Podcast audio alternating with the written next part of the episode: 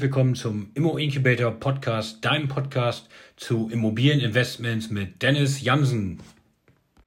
Diese Folge war eigentlich für YouTube gedacht, aber wir wollten sie euch im Podcast nicht vorenthalten. Falls du das Video zum Podcast sehen möchtest, schau gerne auf meinem YouTube-Kanal unter www.madeira.li wie Liechtenstein vorbei. Hallo und herzlich willkommen bei Immo Incubator, eurem Kanal für Immobilieninvestments. Heute geht es um das Thema Dachgeschossausbau und was es dabei zu berücksichtigen gibt. Ich gehe euch dabei Informationen zur Vorkalkulation mit einem Architekten, ein Angebot von einem Generalunternehmer, die Finanzierung dazu, wie ich den Bauantrag gestellt habe, dass ich zusätzlich noch eine Zentralheizung gleich mit eingebaut habe und wie lange es dann wirklich bis zur Baugenehmigung gedauert hat, mit so ein paar ersten Fotos von der aktuellen Baustelle. Wenn dich das interessiert, schau dir gerne in diesem Video meine Dokumentation dazu an. Ja, wie gerade schon angekündigt im Intro, geht es heute um das Thema Dachgeschossausbau. Es gibt äh, sehr viele Mehrfamilienhäuser, die entweder schon ein ausgebautes Dachgeschoss haben oder wo noch Potenzial besteht, um ein Dachgeschoss auszubauen. Das heißt, wenn dort noch irgendwo Boden ist, der nicht benutzt wird, kann man das Ganze umbauen, muss dabei aber einiges bedenken. Nach Rücksprache mit vielen Maklern in Osnabrück ist es so, dass über 50 Prozent der Dachgeschoss Ausbauten Schwarzbauten sind. Das heißt, die wurden irgendwann in den 60ern, 70ern, 80ern mal mit ausgebaut, als man das Haus gebaut hat und hinterher gedacht hat, da ist ja noch ungenutzter Platz und hat dann aber keinen Bauantrag gestellt, sondern hat dort einfach eine Wohnung eingebaut, ohne Vorschriften zu berücksichtigen. Das heißt, wenn auch immer du ein Mehrfamilienhaus kaufst oder das Dachgeschoss schon ausgebaut ist, schau auf jeden Fall in die Bauakte rein, damit du schauen kannst, ist das dort wirklich genehmigt oder kann ich hinterher Probleme damit bekommen. In meinem Fall war das Dachgeschoss nicht ausgebaut, beziehungsweise nur ein Teil. Das heißt, es gab drei große Wohnungen im Erdgeschoss, erster Stock, zweiter Stock von je 117 Quadratmeter äh, und im dritten Stock gab es eine Wohnung von 65 Quadratmeter. Das heißt also, da gab es noch Potenzial und zusätzlich gibt es noch einen Spitzboden, wo man auch noch mehr ausbauen kann. Ich zeige euch hier mal gerade ein Video von der Besichtigung, wo wir damals da durchgelaufen sind. Das heißt also, hier könnt ihr sehen, da sind wir gerade im Spitzboden und äh, wie ihr seht, gibt es hier Holzboden, da gibt es noch so eine kleine Durchblick schon unten auf das Dachgeschoss. Also wir haben hier quasi dritten und vierten Stock. Wenn wir hier die Treppe runterlaufen, dann sehen wir, hier sind noch einige Sachen, die von den Mietern hier zwischengelagert werden. Aber das muss dann halt hinterher in den Keller umziehen, sodass wir hier oben noch eine weitere Wohnung einbauen können. Und dazu habe ich dann das erste Mal mit dem Architekten gesprochen und habe mit dem Architekten gesprochen, er sollte doch einfach mal schauen, wie viel Quadratmeter Wohnfläche man hier reinbekommen könnte und eine Machbarkeit mir also mitteilen, ob er denkt, dass man hier eine Baugenehmigung bekommen kann oder was dort alles für Voraussetzungen notwendig sind, so dass man hinterher weiß, lohnt sich das Ganze oder lohnt sich das nicht. Ähm, beim Architekten wurden dafür äh, 1000 Euro netto bezahlt, also gut 1200 Euro. Äh, das war es mir wert, um da eine valide Vorkalkulation zu haben und eine genauere Zeichnung, damit ich jetzt auch in den nächsten Schritt gehen kann. Und da ich ja selber in Osnabrück nicht vor Ort bin, habe ich gedacht, okay, ich brauche einen Generalunternehmer. Und dieser Generalunternehmer soll jetzt für mich diesen gesamten Umbau machen. Das heißt, dass ich damit nichts zu tun habe. Der soll die verschiedenen Gewerke managen, der soll sich um das Ganze kümmern. Ist ungefähr genauso, als wenn man beim Hausbau eine Firma bestellt, die das ganze Haus bauen soll. Natürlich gibt es dann nochmal Entscheidungen und Rücksprachen, die getroffen werden müssen, aber die Verantwortung liegt dann bei diesem Generalunternehmer. Der soll das Ganze fertig machen bis zur fertigen Schlüsselabnahme, bis zur Bauabnahme, wenn es denn eine braucht. Und da habe ich dann versucht, verschiedene Angebote reinzuholen, habe diese Kalkulation des Architekten da als Grundlage für genommen und habe mich dann hinterher dafür entschieden, dort einen Einbau zu machen. Und das Ganze sollte, jetzt muss ich gerade nachgucken, damals 145.000 Euro kosten und es waren geplant, circa 66 Quadratmeter dabei rauszubekommen. Jetzt muss man sagen, ich habe noch eine Idee gehabt, da ich überwiegend Heizthermen in dem Haus hatte also nur Heizthermen. Das heißt, in jeder Wohnung gab es eine einzelne Therme und die waren schon alle etwas älter. Habe ich gesagt, es macht doch Sinn, in diesem Abwasch gleich die Zentralheizung mit auszutauschen.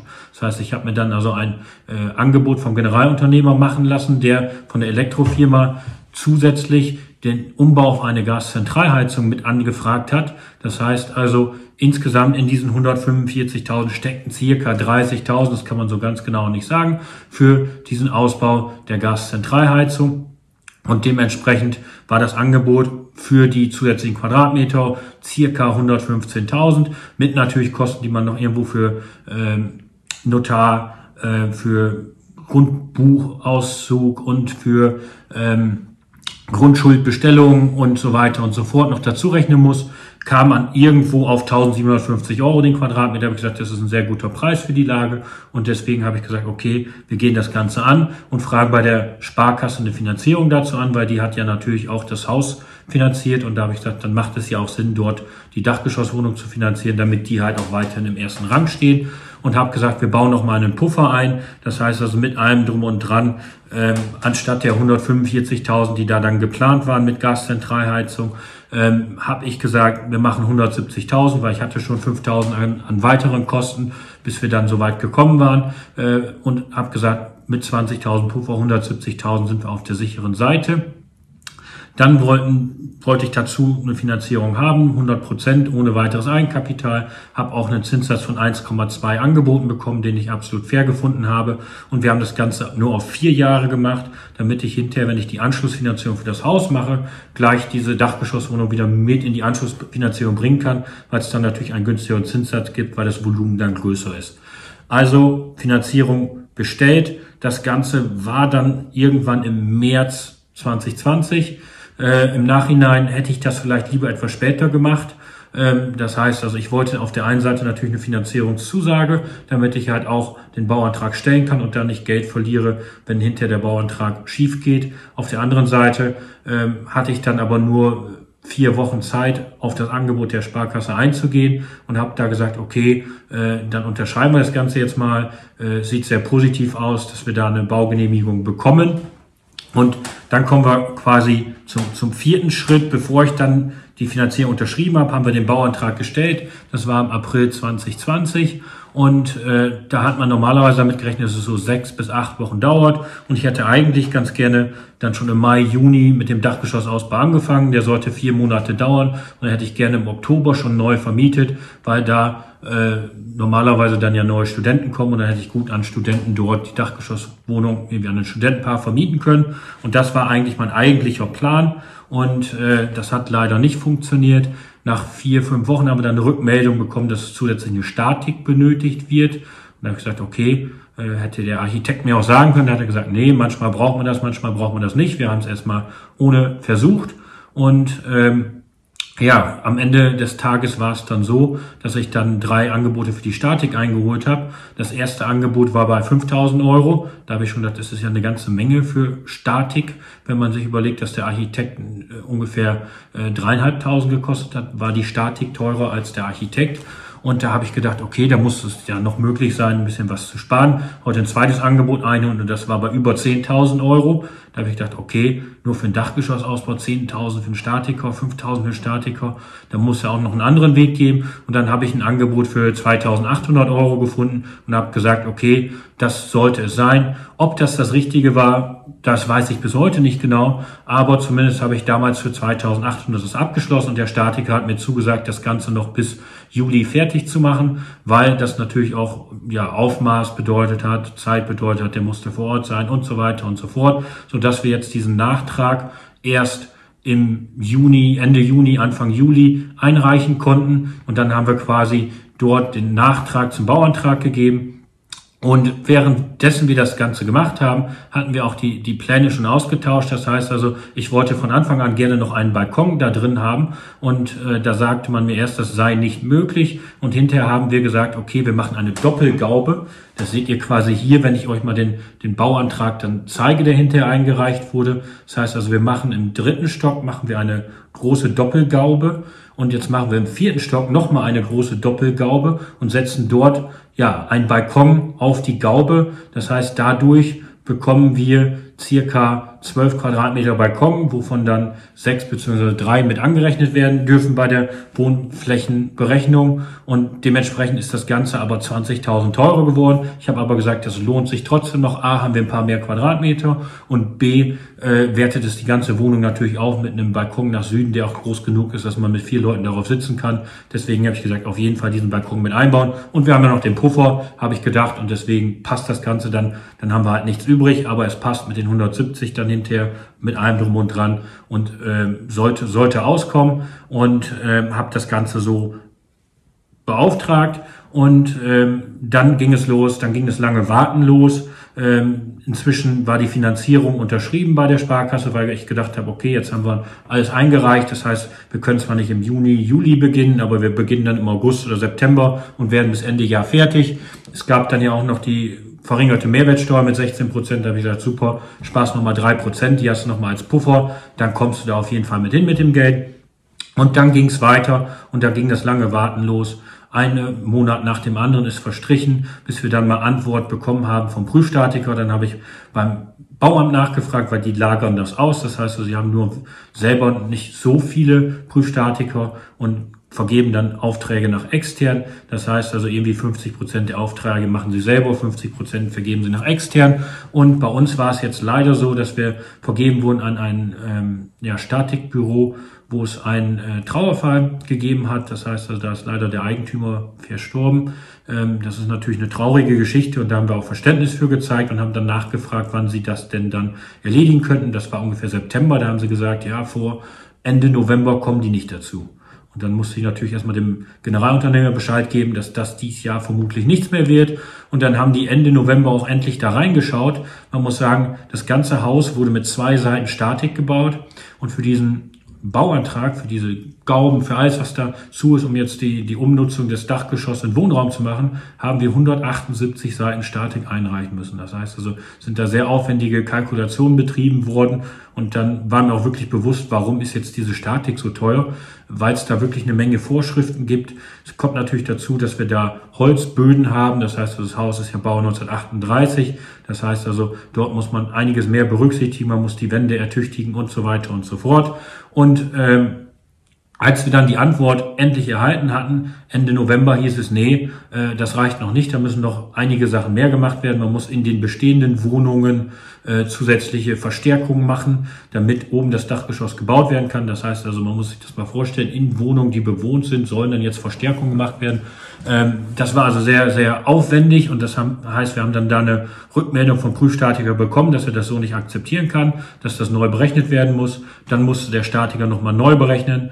Äh, das Ganze hat auch nochmal wieder 1000 Euro und mehr gekostet. Das heißt also, wir haben dann neu berechnet und hinterher ist aber so viel hinzugekommen durch diese neue Berechnung, dass man gesagt hat, okay, das reichen wir jetzt wieder ein. Und dann hatten wir es gerade so geschafft, dass wir vor Weihnachten eine Rückmeldung bekommen haben mit Baugenehmigung, also wirklich am 23. Dezember. Und dann habe ich das Ganze weitergeleitet an den Generalunternehmer und gesagt, du kannst nächstes Jahr starten, wann auch immer es dir passt, du brauchst ein bisschen Vorlauf. Und dann haben wir uns geeinigt und sagen, okay, Baugenehmigung erhalten. Ähm, das Ganze soll dann im Februar starten. Und ähm, als wir uns dann die Baugenehmigung im Januar genauer angeschaut haben, haben wir erstmal gesehen, was da für zusätzliche Anforderungen vom Prüfstatiker kamen. Das heißt, also, der hat noch viel mehr Anforderungen gemacht, was die Kosten nochmal extrem nach oben getrieben hat. Und ähm, dazu werde ich euch dann mehr berichten. Ein Punkt habe ich gerade noch vergessen. Den Einbau der Zentralheizung, den haben wir schon vorgezogen. Das heißt, das Geld stand halt durch die Sparkasse bereit. Deswegen sagte ich vorhin, da habe ich einen Fehler gemacht. Das hätte man besser machen können, dass man das noch nicht unterschreibt und das ein bisschen rausschiebt. Aber damit hatte ich nicht gerechnet und die Sparkasse hat gesagt, okay, äh, wir können uns nur so lange an das Angebot halten, sonst müssen wir nochmal neu berechnen. Da habe ich gesagt, komm, das nehme ich in Kauf. Damals hätte ich entweder das Ganze später unterschreiben sollen oder ich hätte mir eine längere Frist für die ähm, bereitstellungsfreie Zeit geben lassen sollen, weil so musste ich ab Oktober Bereitstellungszinsen zahlen, weil da wollte ich ja eigentlich fertig sein und muss halt jeden Monat jetzt mit irgendwie 150, 200 Euro Bereitstellungszinsen darauf zahlen, was einem natürlich nicht so gut gefällt. Und deswegen haben wir schon mal ein bisschen was abgerufen für diese Zentralheizung, haben die eingebaut im Oktober, weil da ja auch die anderen vier Wohnungen von betroffen waren und wir gesagt haben, das macht im Winter wenig Sinn, das sollten wir besser noch vorziehen und haben das Ganze im Oktober schon umgebaut und äh, das Ganze hat damals ca. 34.000 dann gekostet und ähm, damit hatten wir die Zentralheizung schon eingebaut, was dann hinterher auch ein bisschen Zeitersparnis beim, beim Gesamtumbau bringen sollte. Ja, und jetzt kann ich euch noch ein paar Fotos zeigen, wie wir hier im Februar den, den Umbau gestartet haben. Das heißt also, hier seht ihr, ähm, was im Februar schon gemacht wurde. Hier bin ich im oberen Stock, wo man sieht, dass die Gauben offen sind. Hier haben wir das Gerüst vor der Tür und wenn wir hier runtergehen, sehen wir, dass die Handwerker schon fleißig dabei sind. Das ist also noch der Status Februar, Ende Februar und ähm, ja, ich arbeite äh, jetzt daran, dass ich mir das am Freitag nochmal anschauen kann. Ähm, Freitag bin ich bei der Baustelle nochmal vor Ort. Da zeige ich euch dann nochmal den aktuellen Stand, wie weit die inzwischen sind. Mache dann noch ein paar Videos und ein paar Fotos und äh, zusätzlich erfahrt ihr dann auch, was es da genau mit den Kosten auf sich hat, wo sind die Kosten hingegangen und was werden wir noch für Kosten haben und vor allen Dingen, bis wann werden wir damit fertig, dass ich diese Wohnung endlich vermieten kann. Mein Fazit dazu, Dachgeschossausbau, vor allen Dingen in Altbauwohnungen, wird wahrscheinlich die letzte sein, die ich gemacht habe, aber man kann einiges dabei lernen und dementsprechend denke ich, ähm, muss man das dann immer wieder betrachten, je nachdem, was man dort für ein Objekt gemacht hat. Und ähm, ja, falls dich interessiert, wie das Ganze jetzt inzwischen aussieht und wenn wir dann live dabei sein können, wollen, um das Ganze dann ähm, sich am Freitag nochmal anzuschauen. Das Video werde ich euch am Wochenende hochladen. Äh, wenn dir das Ganze gefallen hat und du sagst, hey, Dachgeschossausbau habe ich auch schon mal gemacht, dann lass gerne einen Kommentar da und ein Like und abonniere gerne hier meinen Kanal. Ich wünsche dir heute alles Gute und bis dahin, Dennis von Immo Incubator. Das war dein Immo Incubator Podcast, dein Podcast für Immobilieninvestments mit Dennis Jansen. Für weitere Folgen abonniere gerne unseren Podcast und wenn dir der Podcast gefallen hat, lass uns gerne eine 5-Sterne-Bewertung da und schau bei Gelegenheit auf unserem YouTube-Channel unter www.madeira.li vorbei. Bis dahin, alles Gute.